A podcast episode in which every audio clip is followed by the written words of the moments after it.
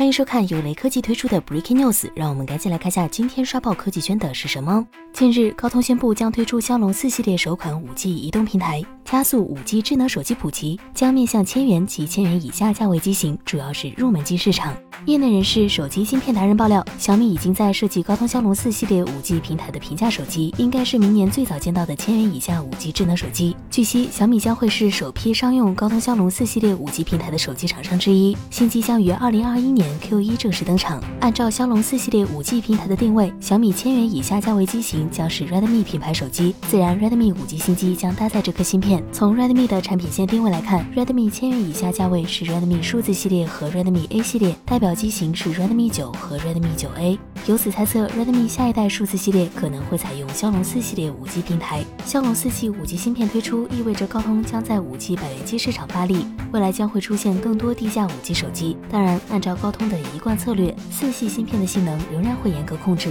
满足简单需求还好，想要畅玩游戏、流畅运行难度可能还是比较大。